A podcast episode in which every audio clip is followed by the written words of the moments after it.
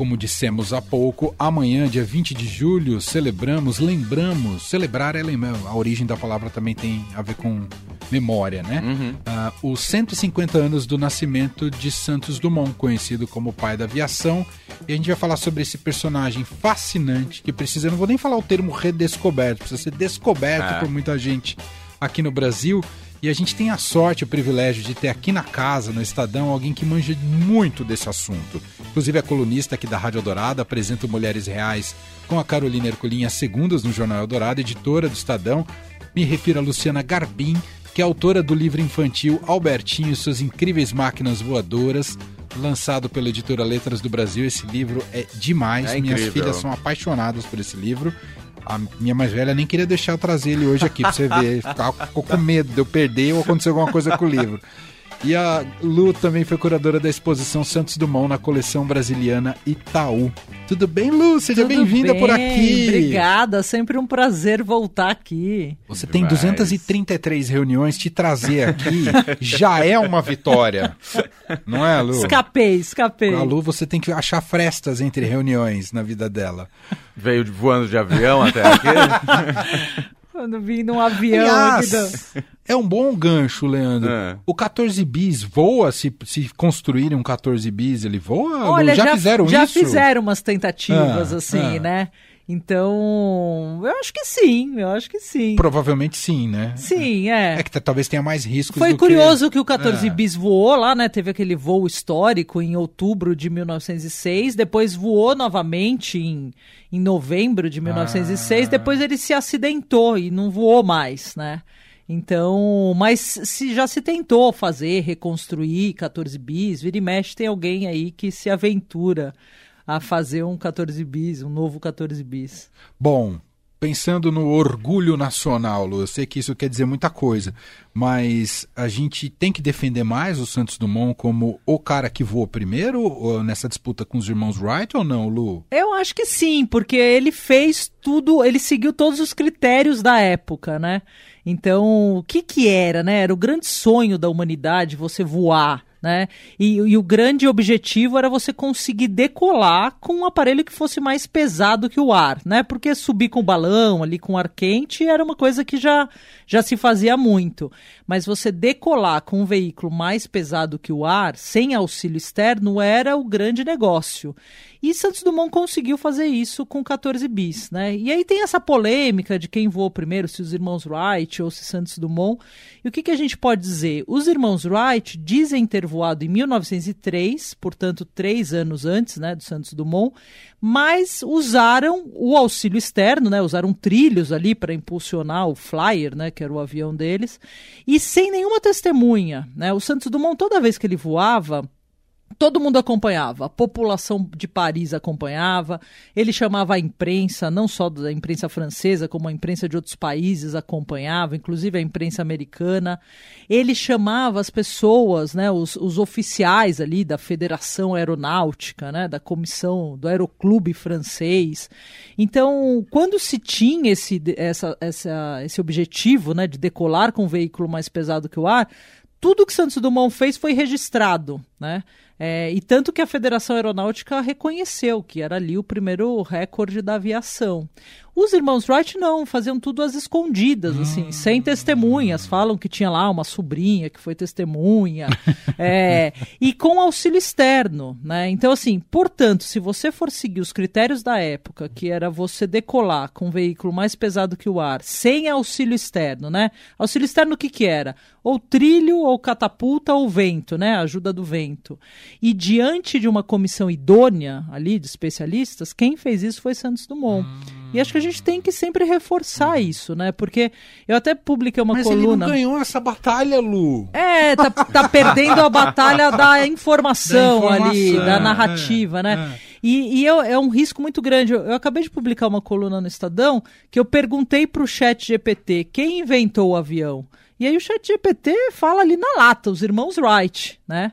E aí você fala, não, mas peraí, Santos Dumont? Aí ele dá aquela. O chat GPT é um rolando Somebody lero ali, né? Somebody love. Ele dá uma enrolada. Ah. Mas você vê, assim, eu acho que a, a memória de Santos Dumont está correndo um risco, assim, além de ser desconhecida por boa parte dos brasileiros, ainda corre o risco de ser solapada aí pela inteligência artificial, porque você vê as grandes empresas, né, as empresas de inteligência artificial são todas americanas. A, a inteligência artificial se nutre de bancos de dados ali da internet que tem muitas páginas em inglês, e essas páginas em inglês defendem muito os irmãos Wright. E, e é isso, assim, se a gente não relembrar o que Santos Dumont fez, é, a gente corre o risco de dessa história ser apagada. Uau, que impressionante. Outra curiosidade que eu estava acompanhando dentro dos seus trabalhos, Lu, ah, que eu não, que eu desconhecia completamente, é por que que ele assina com hífen o Santos Dumont. Sim. Ah, é Tem com uma, hífen? é com hífen. É. Ó. E depois ganhou duplo hífen, né? É, Com um sinal de é, igual. Por é quê, curioso isso. Os primeiros, eu encontrei uns livros dele de quando ele era menino, que ele só assinava Alberto Dumont, que era o sobrenome francês da família dele, né? Só que quando ele vai para a França, ele começa a assinar Santos Dumont e depois ele começa a usar o hífen e depois ele começa a usar um sinal de igual, porque ele queria ressaltar essa origem brasileira dele, né? Que então, legal. É, na França ele queria muito que as pessoas soubessem que ele tinha esse Santos, né? Que era um Santos brasileiro. E é curioso que depois ele era, ficou muito conhecido lá em Paris como Petit Santo. Né? Ou Petit Brasilien, né? Porque ele era pequenininho e aí essa coisa do pequeno brasileiro, pequeno Santos, né?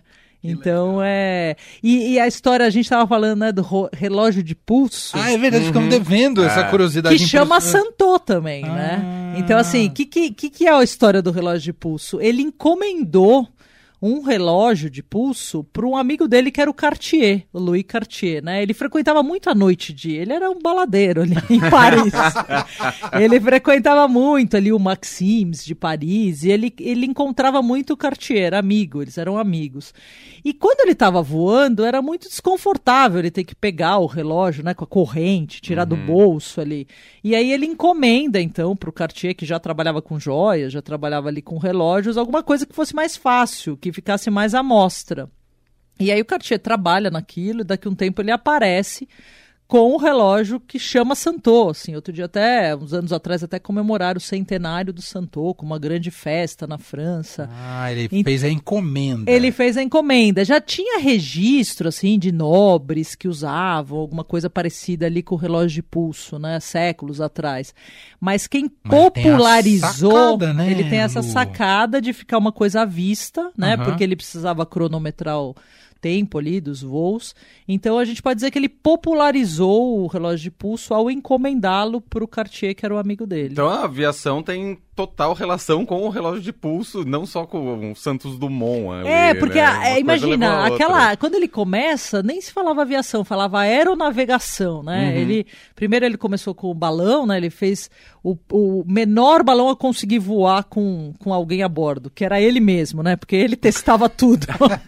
Esse balão ele deu o nome de Brasil, né? Ah. E depois ele começa com os dirigíveis, né? Então, antes do 14 bis, antes do Demoiselle, que é considerado a dele, ele fez muitos dirigíveis. É, é curioso que ele dava números, né? Ele, ele batizava os, os, os inventos dele com números. Então tinha o número 1, número 2, número 3, tanto que chega no 14, né? Só que o que a gente é conhece muito como... mais, le- mais legal que um presidente fez aí, né? E aí, o, o 14 também era um dirigível, era tipo um charutão. Só que ele resolve acoplar o bis, né? Que era como se fosse um Ah, anexo. entendi. E aí, no final das contas, o 14 bis, que era esse anexo do 14, do dirigível, é que fica, que Entendi. entra pra história. E o 14 bis é o último da série ou ele continuou com Não, 15, depois ele 16? continua. É, ele faz vários projetos, assim. Aham. Projeto, por exemplo, de helicóptero, que nem chegou a ser. Mas aí ele, ele faz mais de 20 projetos. O Demoiselle, por que que é obra-prima, Lu? Então, é considerada a obra-prima dele, porque é a que voava mais ali, né? Com o Demoiselle ele conseguiu é, fazer centenas de voos. E aí o que, que ele faz, Emanuel, que é muito curioso, assim, ele tinha muito esse ideal dos inventores da época que era transmitir um legado para a humanidade, né? Ao contrário dos irmãos Wright, que queriam só, só tinha esse interesse comercial, é, faziam tudo às escondidas. Ele não que, que ele faz? Ele publicou todas as plantas do Demoiselle numa revista da época ali, científica, Popular Mechanics. E a partir dessas plantas, outras pessoas conseguiram também construir os seus, os seus aviões. Era uma espécie de ultraleve ali, né? Uhum, então foi o avião que deu mais autonomia de voo para ele, né? Então por isso é considerado É com esse que ele dá a volta lá na Torre Eiffel, não é o Não, outro? não, o da Torre Eiffel era um dirigível, era um ah. desses charutões assim. Porque o 14 bis é de 1906, quando ele dá a volta na Torre Eiffel foi em 1901. Ah, antes. É, foi entendi. antes, foi antes. Então ele faz toda essa Imagina série. Imagina essa cena, gente. É. Não se voava, é. né? Paris é baixinho, né? Não tem prédio alto. Não, todo mundo acompanhando. Nossa, tem tem fotos um da época das pessoas jogando os chapéus coco para cima, sabe? Uh -huh. Comemorando. Uh -huh. Porque que, que tinha um magnata da época, que era o Deutsche. E aí ele criou um, um prêmio para quem conseguisse sair de um local, dar a volta na torre com o dirigível e voltar ao mesmo local em meia hora. E por que, que isso era importante? Porque até então eles subiam e eles iam no rumo dos ventos. Então, se o vento estava indo para a direita, você ia para a direita. Se o vento estava soprando para a esquerda, você ia para a esquerda. Quando ele consegue dar a volta, sair de um ponto fixo, dar a volta e retornar para o mesmo ponto, ele mostra que a dirigibilidade era possível. E isso foi considerado um grande efeito científico claro. da época. Uhum. E aí ele ganha uma fortuna em dinheiro, que era esse prêmio Deutsche, e aí ele divide esse dinheiro, metade ele dá para os mecânicos dele, que tinham ajudado a construir ali o número 6, e a outra metade ele dá para os pobres de Paris.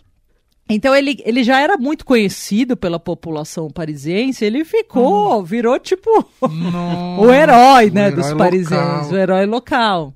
Então, e a uhum. imprensa, assim, eu encontrei é, coisas de recorte de jornal da Rússia falando dos feitos dele. A, a, imprensa mundial começa a acompanhar muito de perto o que ele fazia. Uau! Lá na França, eles consideram o Santos Dumont um pai da aviação ah, ou eles também pergunta. embarcam na onda então, dos irmãos A White? França considera muito o Santos Dumont, tanto que se você vai para lá, você encontra registros, assim. Ele morava, por exemplo, na Champs-Élysées, num apartamento na Champs-Élysées. Tem uma placa ali, aqui morou Alberto Santos Dumont.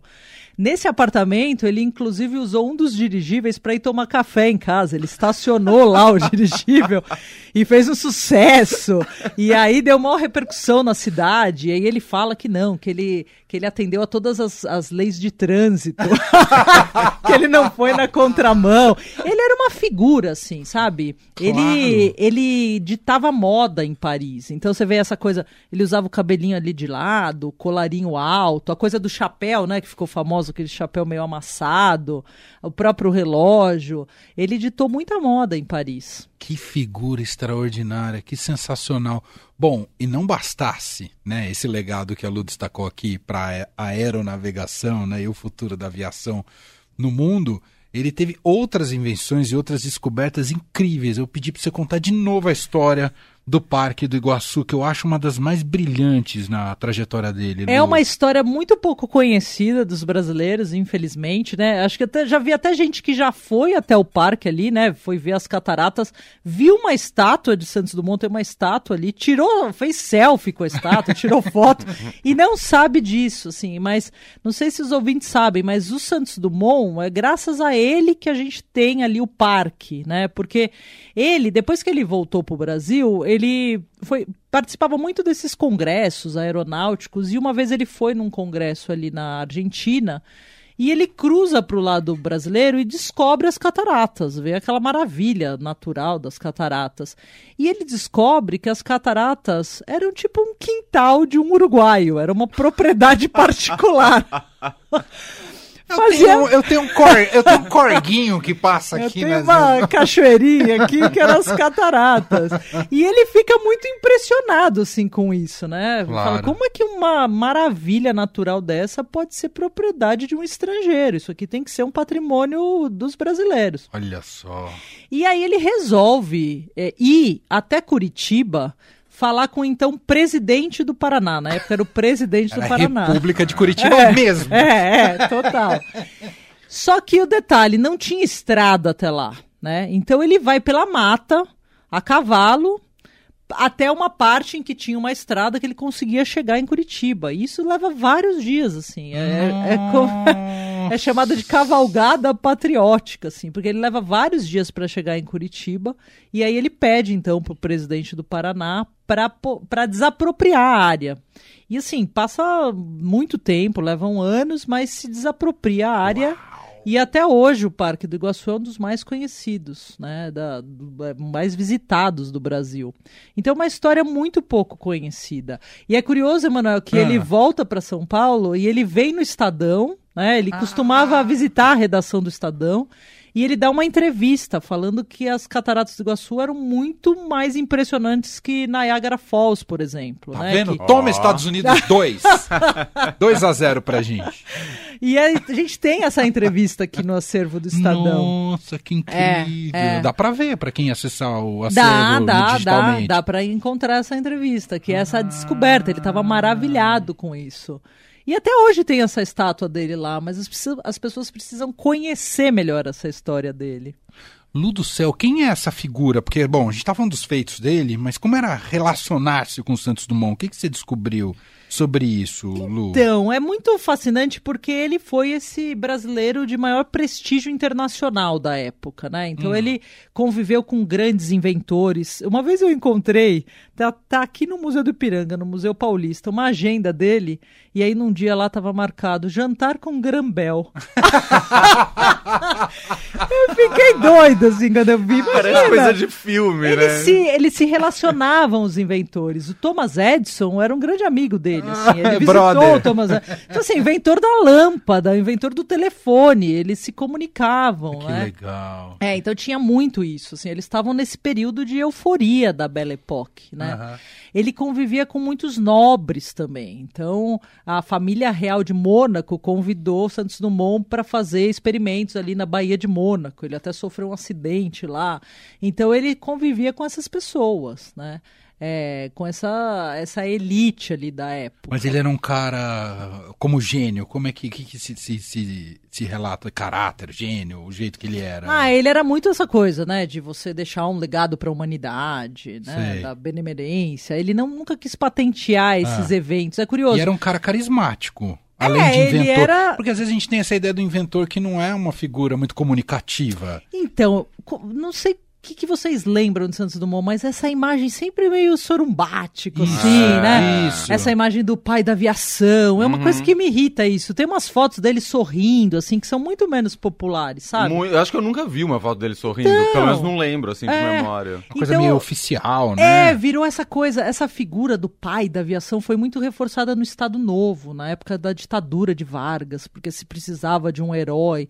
Mas eu acho que essa coisa do herói deu uma empoeirada em Santos Dumont. A gente precisa desempoeirar, porque ele era um cara que trabalhava, que fazia, que se dava bem, que se dava mal, gente como a gente, sabe? Eu acho que é isso que a gente precisa ressaltar.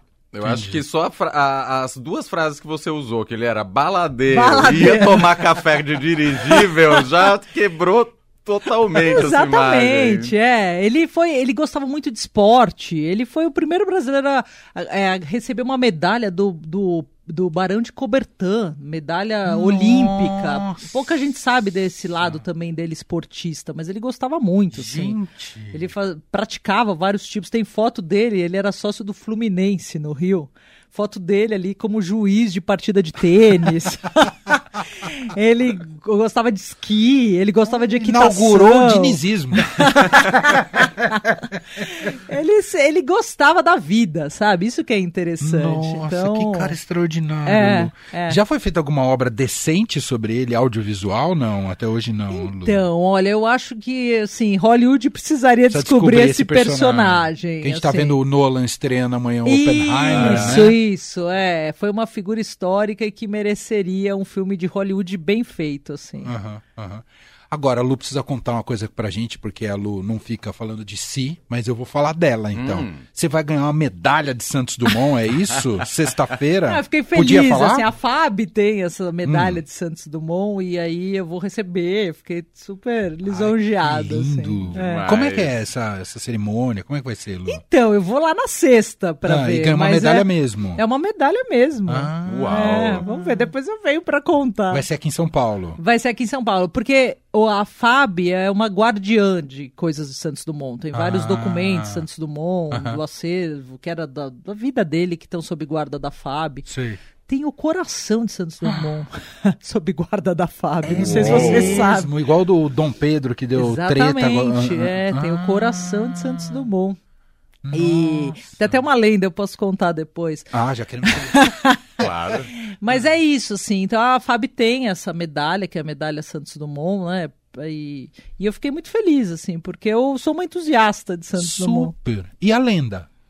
Então, a lenda é o seguinte, assim, Ah. Santos Dumont, ele se matou em 1932, né?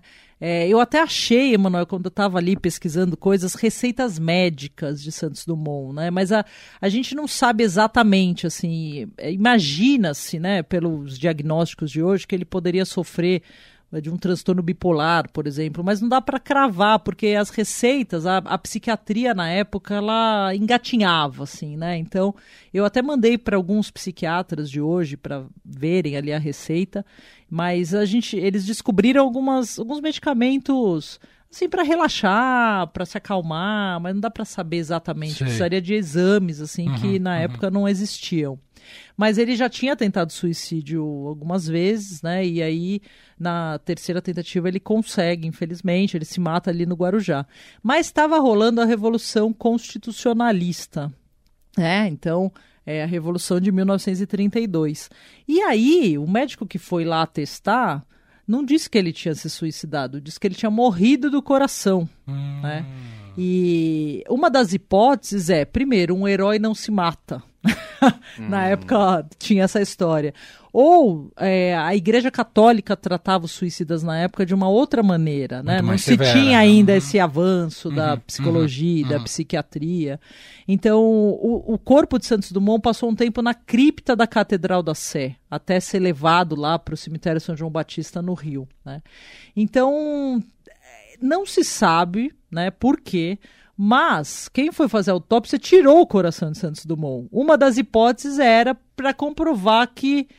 para tentar depois estudar o que tinha acontecido e ter um registro histórico de que ele não tinha morrido do coração. Tem várias hipóteses sobre isso, não se sabe exatamente. Entendi. O fato é que um tempo depois apareceu o coração, quiseram dar para a família e aí ninguém sabia que- muito bem o que fazer com o coração de Santos Dumont e hoje o coração tá lá sob guarda da FAB no Campo dos Afonsos, né?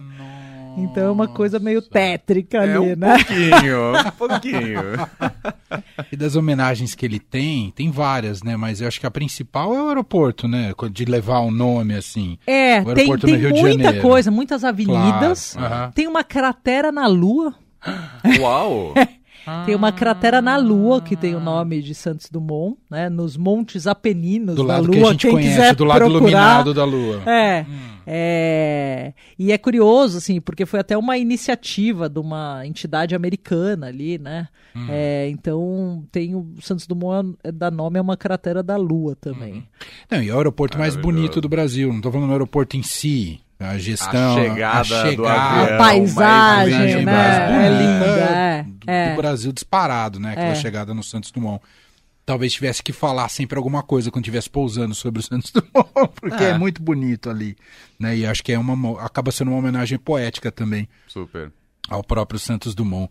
Ah, queria só fazer uma, uma última pergunta. É, você falou de consulta esse acervo. Esse acervo ele está em vários lugares, com vários donos, ou, ou e, e tá bem cuidado, não tá bem cuidado? Tem muita coisa pra gente descobrir ou não? Como é que Então, é? tem muita coisa encaixotada. E eu acho que Sério, isso é uma coisa triste, assim, porque seria legal se a gente tivesse, né, um grande, sei lá, um, Um grande, grande museu museu pra dele. gente poder Uhum. visitar todas essas coisas. Eu não sei se vocês sabem, mas ele criou outras coisas também que são bem menos conhecidas. Ele, Ah. por exemplo, criou um lançador de boias para poder ajudar pessoas que estivessem se afogando. Esse tá no Museu do Ipiranga, assim, dá para conhecer, Aham, aham. né? Ele criou uma, uma espécie de exoesqueleto que ele deu o nome de conversor marciano, que era Ah. para ajudar os alpinistas, antes de criarem os teleféricos, a subir as montanhas cobertas de neve. Ele tinha essas outras engenhocas, sabe? Então, assim, tem tanta coisa legal dele e hoje tá tudo espalhado.